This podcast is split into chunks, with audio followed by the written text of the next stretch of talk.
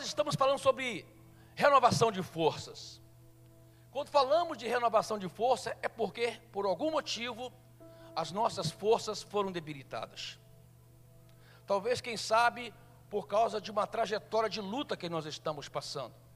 Talvez, quem sabe, por um problema no casamento, um problema de relacionamento conjugal, ou quem sabe, um problema financeiro difícil que a pessoa está enfrentando, saúde, e também o atual momento que nós estamos vivendo como humanidade. E muitas pessoas, eu tenho conversado com muitas pessoas, e até por conta disso Deus me motivou a trazer esse tema, renovação de forças. Muitas pessoas estão cansadas, cansadas, e precisando terem as suas forças renovadas. No capítulo 14 do livro de Êxodo, nós encontramos a nação de Israel saindo do Egito, de um sistema de escravidão, de um sistema de opressão, pessoas vivendo totalmente fora do plano pelo qual Deus as criou, escravas. E Deus levantou Moisés e libertou esse povo do Egito. Mas na primeira trajetória, queridos, nos primeiros dias de caminhada, o povo se encontrou numa situação muito difícil muito difícil. Atrás, o exército de Faraó, porque Faraó tinha se arrependido de ter deixado o povo ir e seguiu o povo por alguns dias de caminhada, até que alcançou o povo. Na frente, o mar vermelho, difícil de ser passado. E o povo vira para Moisés e disse: Moisés, nós não temos armas suficientes para enfrentar esse exército que vem contra nós nós não temos forças, nós não temos energias o suficiente para lutar com eles, não temos recursos. Somos um povo desarmado, estamos cansados. Na nossa frente, Moisés, está o mar e atrás tem o exército. Não é melhor desistir? Não é melhor, Moisés, desistir, porque senão nós vamos morrer aqui nesse deserto e o povo ainda fala assim: será que foi por falta de sepultura lá no Egito que Deus nos trouxe para cá? Para morrer aqui?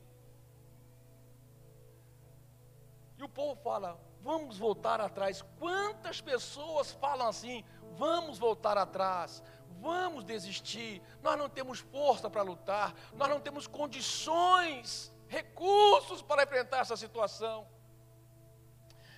Aí no versículo 14, no versículo, no versículo 13 do capítulo 14, Moisés responde para o povo assim: Moisés, porém, respondeu ao povo: Não temais, aquietai-vos e veja o livramento do Senhor, que hoje vos fará, porque os egípcios que hoje vedes, nunca mais os tornareis a ver. Uau! Fiquem calmos. Não tenham medo, porque eu tirei vocês daquela velha vida, eu resgatei vocês daquela vida de opressão, eu tirei vocês de um lugar desagradável, de um lugar de tristeza, de amargura e não vou abandonar vocês, pelo contrário, eu vou levar vocês para uma nova vida. Eu vou levar vocês para uma nova vida. Amado, quando nós criamos no nosso coração uma expectativa de uma vida nova, as nossas forças se renovam. E é sobre isso que eu vou falar com vocês hoje.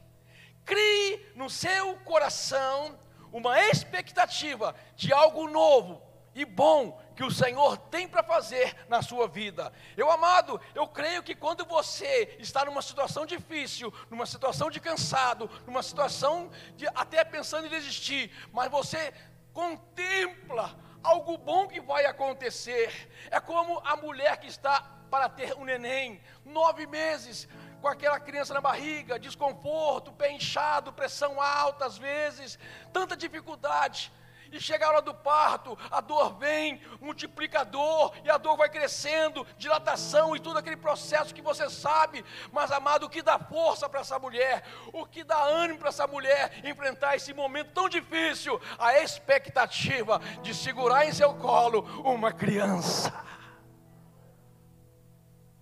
quando você cria uma expectativa de algo novo, quando você cria uma expectativa de que algo bom vai acontecer na sua vida, as suas forças se renovam. E nós precisamos considerar três coisas hoje sobre renovação de forças. Três coisas que nós precisamos deixar para trás para ter a nossa força renovada ou as nossas forças renovadas. Primeira coisa, Levítico capítulo 26, versículo 10 diz assim: E, come, e comereis da colheita velha, por longo tempo guardada, até afinal removerdes para dar lugar à nova. Tem uma outra tradução que diz: Comereis o velho da colheita anterior, e para dar lugar ao novo, tirareis o velho. Amados, para dar lugar ao novo, você tem que tirar o velho. Você tem que criar espaço na sua vida para algo novo acontecer. Sempre precisamos criar um espaço para que o novo venha. Aqui Levi está dizendo o seguinte: ó, olha, vocês têm comido dessa colheita e têm guardado essa colheita, mas ela já está velha. Agora abra espaço para a colheita nova. Abra espaço para a colheita nova na sua vida. A minha esposa sempre diz para mim: bem, você está com camisa demais no guarda-roupa. Doa um pouco dessas camisas, abra espaço para vir camisa nova. e é assim, amado. Algo novo só vem na sua vida quando você abre espaço para que esse algo novo venha. E infelizmente muita gente não está abrindo espaço para algo novo ainda mantém hábitos velhos, ainda bem mantém atitudes velhas, ainda mantém coisas velhas na sua vida que tem atrapalhado o novo. Quantas pessoas têm tido um, aquele, aquela atitude no relacionamento matrimonial, conjugal, falando, tem, tem, ainda tem tido aquela atitude velha que tem impedido de uma transformação, de uma renovação no casamento. Abre espaço para o novo. E o novo só vai vir, amado, quando você remover o velho. Começa a pensar aí, o que tem coisa, o que, que é velho na sua vida? Quais os hábitos ruins e velhos na sua vida? Aquela camisa, amado, aquela camisa que ninguém mais usa. Tira ela. Abre espaço para o novo, para você ganhar uma motivação. Sabe, eu fico vendo, às vezes eu entro numa empresa. Você quer que é empresário aqui hoje, né? Às vezes eu entro no escritório da empresa, está aquela parede bege. Gente, a vida está muito bege. Começa, pensa em mudar a cor dessa parede, pelo amor de Deus. Muda para que algo novo aconteça. E assim na nossa vida nós temos que mudar a colheita velha, tirar a colheita velha. Porque sabe de uma coisa, gente? Presta atenção que eu vou dizer. Tirar o ruim para pôr o bom tirar o ruim para pôr o bom, ninguém tem dificuldade. Mas tirar uma coisa que já foi boa para colocar uma melhor, nós temos dificuldade. E tem muita coisa que já foi boa, não é boa mais. Tem muita coisa que foi importante lá atrás, mas envelheceu. É colheita velha. E você tem que deixar a colheita velha para que a colheita nova venha. Isso fala de renovação. O apóstolo Paulo fala de uma nova maneira de pensar, uma metanoia, uma renovação de mente. Não seja uma mente envelhecida, seja uma mente renovada, disposto para o novo de Deus. Amados queridos, Deus tem coisas novas para fazer na sua vida. Essa expectativa renova a nossa, a nossa força. A segunda coisa, Lucas capítulo 5, versículo 36, diz assim: Também lhe disse uma parábola: Ninguém tira um pedaço de veste nova e a põe em veste velha, pois rasgará a nova, e o remendo da nova não se ajustará à velha. Aqui está falando de roupa nova e roupa velha. E quando fala-se de roupa na Bíblia, fala-se de conduta, de comportamento. Você tem que abandonar os velhos hábitos, não aqueles hábitos saudáveis. Né? Se você era um atleta antes de se converter, continua atleta, pelo amor, pelo amor de Deus. Né? Se você se alimentava bem antes de se converter, continua se alimentando bem. Se você se relacionava bem com seu cônjuge, continue relacionando bem. Mas, amado, se era um hábito ruim, um hábito que não condiz mais com a sua nova vida, não condiz mais com a forma que você pensa a respeito da vida, por quê? Porque o Evangelho do Senhor Jesus Cristo muda a nossa maneira de pensar, o Evangelho do Senhor Jesus Cristo muda os nossos valores, o Evangelho do Senhor Jesus Cristo, amado, nos dá uma nova ótica de ver as coisas. Eu via as coisas de uma maneira, mas quando o Evangelho veio sobre a minha vida, ele abriu os meus olhos e me mostrou as verdades. Então, muitas coisas da velha vida eu tenho que deixar, eu tenho que tirar aquela roupa velha e botar uma roupa nova. Isso fala de conduta. Despir a, a, a, da roupa velha. O apóstolo Paulo fala isso com mais profundidade ali no livro de Efésios, capítulo 4, versículo 22.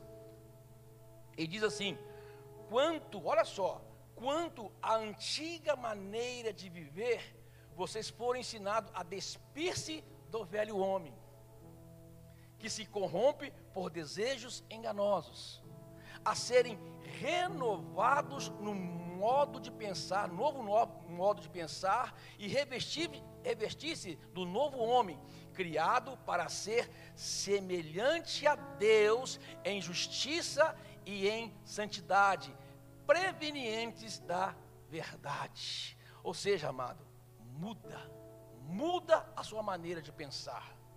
E Paulo continua dizendo: portanto, cada um de vocês deve abandonar a mentira e falar a verdade.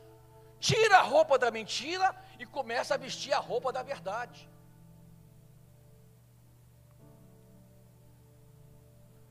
Pois todos somos membros de um mesmo corpo. Quando vocês ficarem irados, uau! Quando vocês ficarem irados, não pequem, apaziguem a sua ira antes que o sol se ponha, e não deem lugar ao diabo. Amado, a ira dá lugar ao diabo. Amado, a Bíblia, irar não é pecar, mas deixar o sol colocar sobre a vossa ira, você deu lugar ao diabo para você pecar. Sabe o que é deixar o sol se pôr? É você ficar alimentando a raiva no seu coração.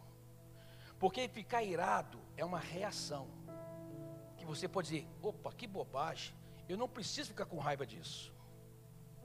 Que bobagem. Agora você alimentar a raiva, a ira, e deixar o sol se pôr significa que você está planejando vingança, que você está guardando aquilo no seu coração, que você está considerando algo de ruim para fazer contra a pessoa. Aí deu lugar para o diabo. E o diabo veio para matar, roubar e destruir. Quando você dá lugar para ele, através da ira, ele destrói a sua vida. O que furtava, não furte mais. Olha a mudança de roupa. Antes trabalhe, fazendo algo de útil com as mãos para que tenham que repartir com quem estiver necessidade. Olha só, mano. Deus quer mudar a sua condição de vida, querido. A nova vida é uma mudança de condição de vida. Aquele que era uma pessoa problemática, sabe aquela pessoa problemática na família? Oh, meu Deus. Sabe aquela pessoa, sabe aquele cunhado que chegava na sua casa e falava, aí vem ele, meu Deus do céu. Vai pedir dinheiro emprestado de novo.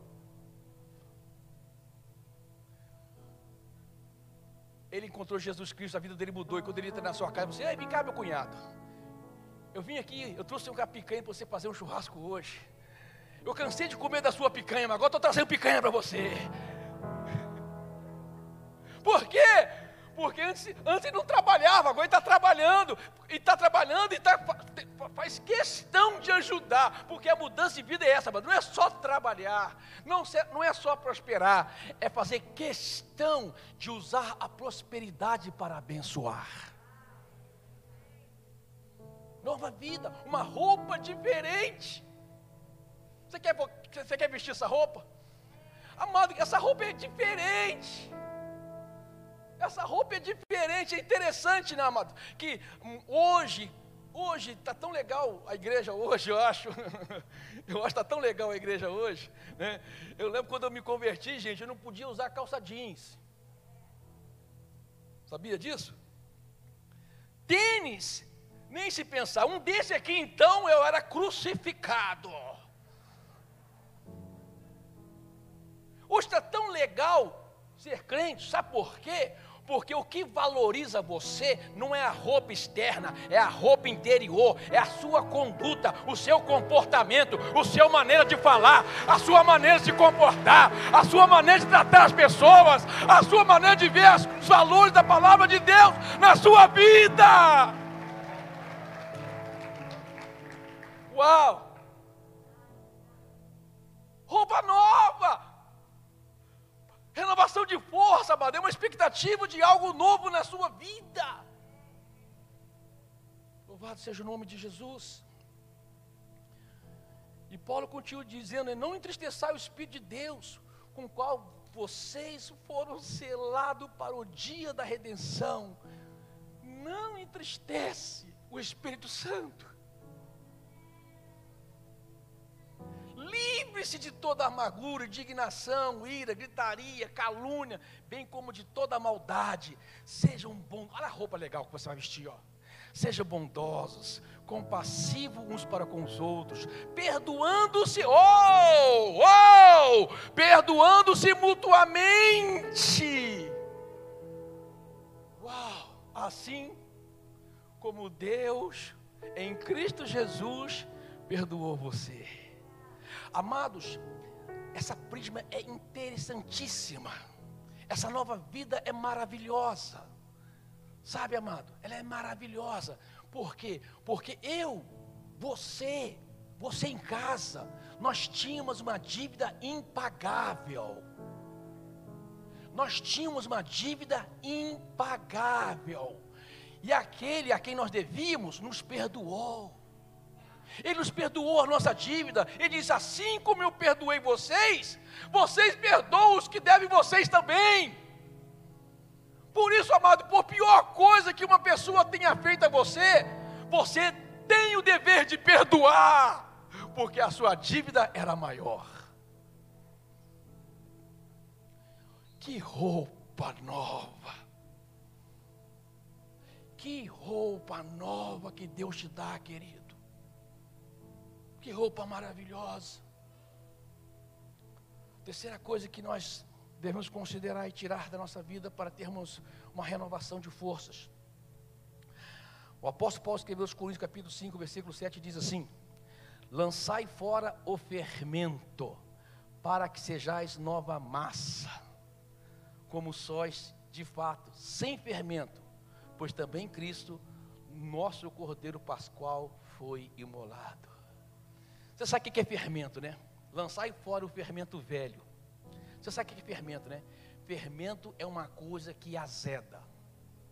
A massa precisa ser azedada para fazer o pão. Fermento é uma coisa que azeda. E tem muita gente que tem coisas que azedou a vida dela.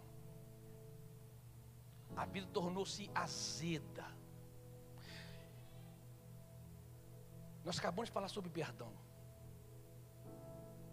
Mas tem muita gente que ainda guarda e sustenta e até valoriza sentimento de amargura no coração. Ressentimento.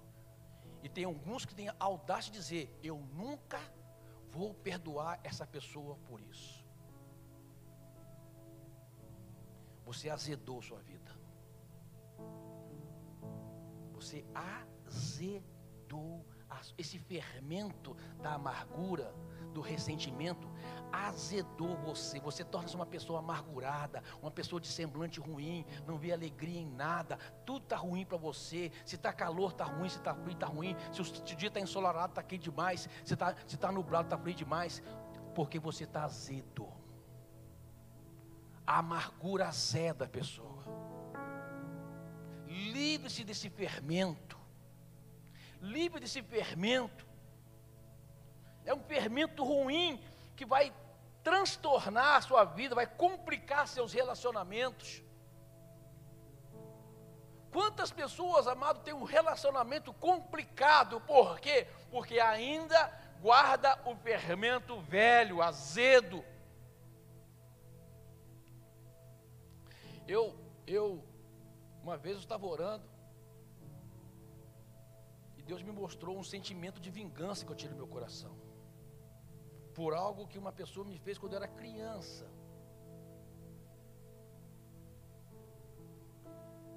E amado, o sentimento que eu tinha era muito ruim.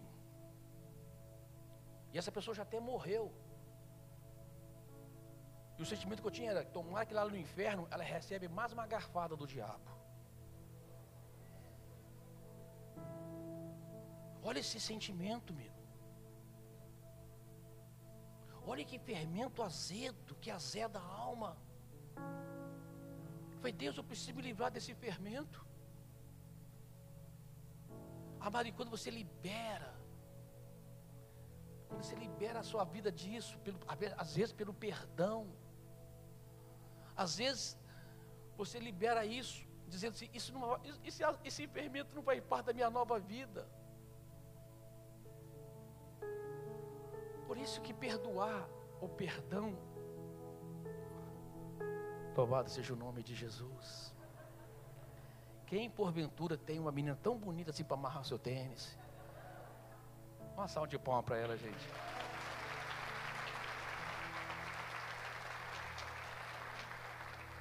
Ela vem toda discreta aqui de preto para ninguém ver, o pastor chama atenção. Azedou.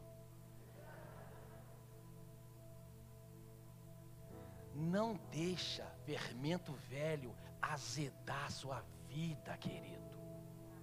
Azedar seu relacionamento, enfraquecer você, roubar sua energia espiritual, roubar sua motivação de viver com alegria. Larga esse fermento azedo para lá, libera perdão e viva uma vida nova.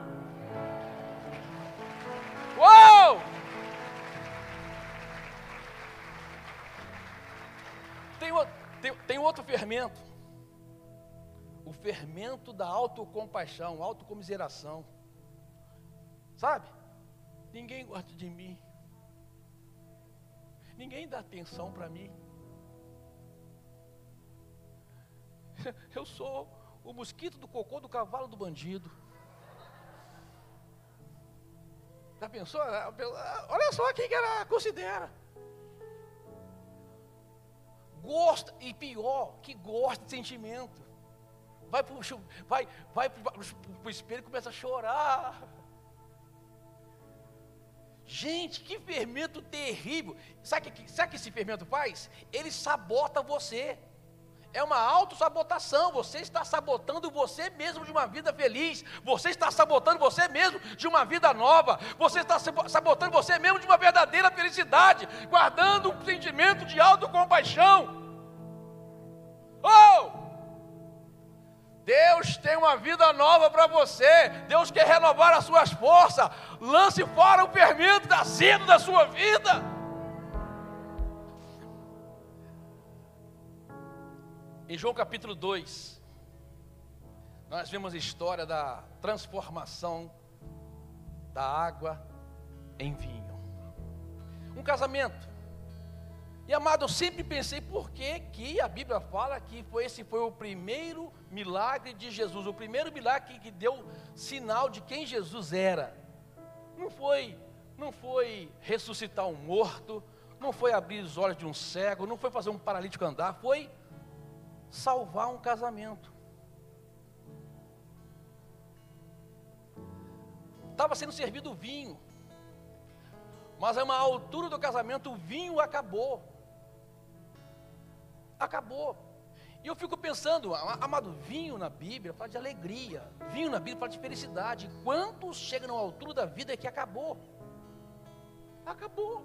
Não tem mais alegria, não tem mais felicidade, está sem força. Mas tem um fato interessante nesse texto que diz que Jesus foi convidado para estar no casamento. E quando Jesus é convidado para estar numa vida, quando Jesus está convidado para estar numa família, quando Jesus é convidado para estar no lugar, faz toda a diferença. E falaram para Jesus: Jesus, acabou o vinho. Onde tem água? E amado, tem gente que a vida está verdadeiramente uma água. Está uma água. Infelizmente, muitas pessoas permitem ou deixam a vida se tornar uma água. A falta de planejamento, ou quem sabe a falta de recurso daquele, daquele noivo, fez com que o vinho acabasse. ficou só água. Quantas pessoas que não consideraram uma vida com Deus, um relacionamento com o Espírito Santo, um relacionamento com a palavra do Senhor. Quantas pessoas não consideraram seriamente uma vida genuinamente cristã,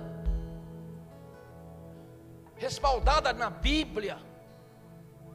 Quantas pessoas, amado, levaram a vida de qualquer maneira, e de repente essa vida virou uma água. Só que Jesus pode fazer milagre, amém? Jesus é misericordioso, bondoso e pode fazer milagre, amém?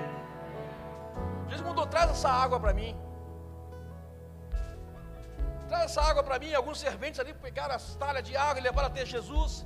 Jesus agora manda o mestre Sala, aquele que tem a responsabilidade de verificar teor do vinho. Quando o mestre Sala experimentou aquele vinho, ele ficou surpreso e disse: Por que você separou o melhor vinho por último? Todos servem primeiro o, o bom vinho, e depois que está todo mundo meio lá para lá de Bagdá, serve o vinho inferior mas você separou o melhor vinho por último.